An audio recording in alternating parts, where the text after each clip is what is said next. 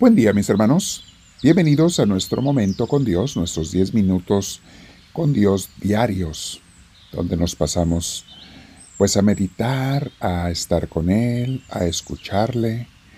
Yo les comparto algunas ideas de formación espiritual y humana y luego eso lo convertimos cada quien en oración con Dios, en meditación sobre mi vida o sobre otros puntos que yo esté pasando en mi vida.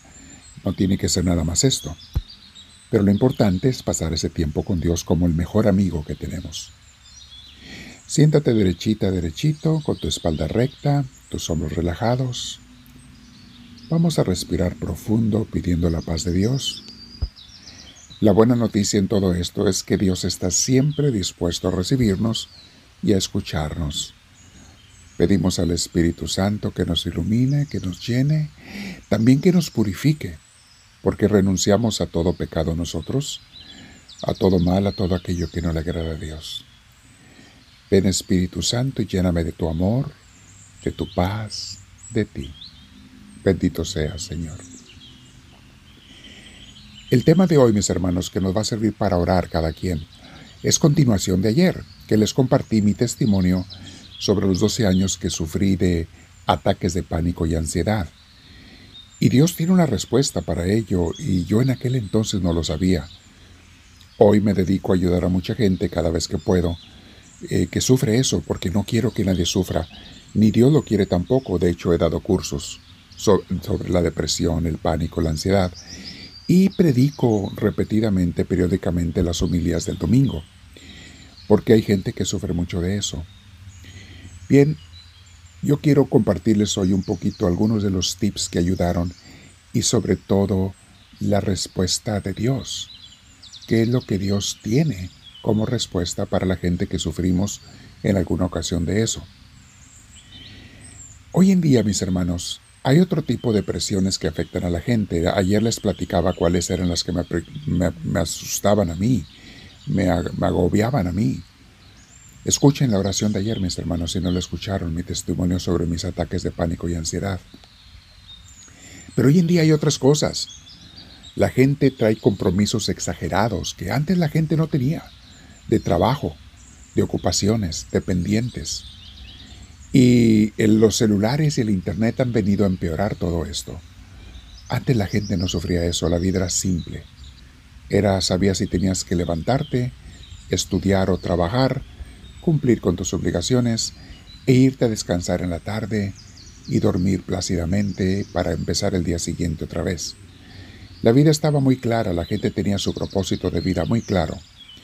Era crecer, trabajar en una profesión, en un trabajo, casarte, formar un hogar, después disfrutar, dejar a los niños ir cuando crecían, disfrutar a tus nietos y con paz esperar la llamada de Dios. La vida estaba marcada para todo mundo. Hoy en día hay miles de opciones y la gente no quiere tomar guía de nadie. Cada quien se quiere guiar. Mucha gente, muchos jóvenes no quieren aceptar sugerencias porque lo ven como imposición. No quieren aceptar caminos, aunque se hayan probado por miles de años. Cada quien quiere marcar su propio camino y eso no les crea más que confusión y pérdida. La gente está sufriendo mucho por las pantallas, mis hermanos. Tantas eh, notificaciones en el teléfono, la adicción a ellas, la urgencia de atender a todas las notificaciones y mensajes y noticias y chismes, la preocupación de que no me pongan suficientes likes, el terror de no estar a la altura de otras personas, el sentirme inferior e inválido porque veo otros perfiles que considero mejores que el mío.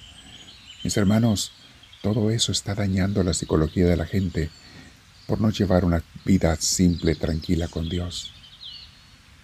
Ayer escuchaba unas enseñanzas de basados profesores médicos, doctores de Harvard, de la Universidad de Estados Unidos, cómo han descubierto que la fe trae más sanación a veces que las medicinas, que las personas que tienen fe y relación con Dios o no se enferman o si lo hacen salen rápido. Luego les voy a compartir un tema sobre ello. Pero mis hermanos, todos estos problemas, aunados a un excesivo amor propio, un ego exagerado que a veces, lejos de quitártelo, te lo exaltan, nos lleva a una vida de tragedia, mis hermanos, y causa mucha ansiedad y represión. Depresión. He dado cursos sobre ello. Pronto les voy a subir uno en cuanto lo editemos sobre la depresión y se lo voy a subir a las redes sociales. Pero ¿qué nos dice Dios al respecto, mis hermanos? Porque hoy estamos con Dios. Meditamos y quiero ver mi condición o la de mis seres queridos en este tema. Repito un versículo que ayer leímos porque es muy enriquecedor, pero voy también a leer los que siguen el día de hoy. Filipenses 4:4 y siguientes. Carta de San Pablo a los Filipenses. Dice él así, y lo escribe cuando estaba en la cárcel. Después lo iban a matar, y él sabía. Y dice esto él, estén siempre alegres en el Señor. Se lo repito, estén alegres y den a todos muestras de un espíritu muy abierto. El Señor está cerca, no se inquieten por nada. Con este versículo, mis hermanos, ya tenemos para meditar por días. ¿Qué no es acaso la inquietud de las cosas lo que nos quita la paz? ¿Lo que nos quita la alegría? ¿Y no es acaso la búsqueda de la alegría en las criaturas lo que nos hace no buscarla en Dios, que es donde de veras está? ¿No será que andamos perdidos? Hay que meditar este versículo, mis hermanos, leerlo y releerlo en tu Biblia. Y luego dice versículo 6, Filipenses 4:6. Más bien, en toda ocasión, presenten sus peticiones a Dios y junten la acción de gracias a la súplica. O sea, está bien pedirle a Dios, pero acepta que ya te va a bendecir, dale gracias. Pídele, pero dale gracias porque Él te va a escuchar. O sea, pide con fe. Y luego las consecuencias desde el versículo 7. Y la paz de Dios, que es mayor de lo que se puede imaginar, les guardará sus corazones y sus pensamientos en Cristo Jesús. Palabra de Dios. Ese excesivo amor propio, mis hermanos, o sea, ego, búsqueda de mis intereses, de lo que yo quiero. Si leemos la vida de los santos y escuchen el curso que estoy dando ahora de Santa Teresita, cómo ella luchó contra sí misma para no buscar su ego, no buscar el amor propio. De hecho, Ayer hablaba de eso en la clase. Está en YouTube, véanla. Este curso también está, aparte de muchos otros, en nuestro canal de Misioneros del Amor de Dios.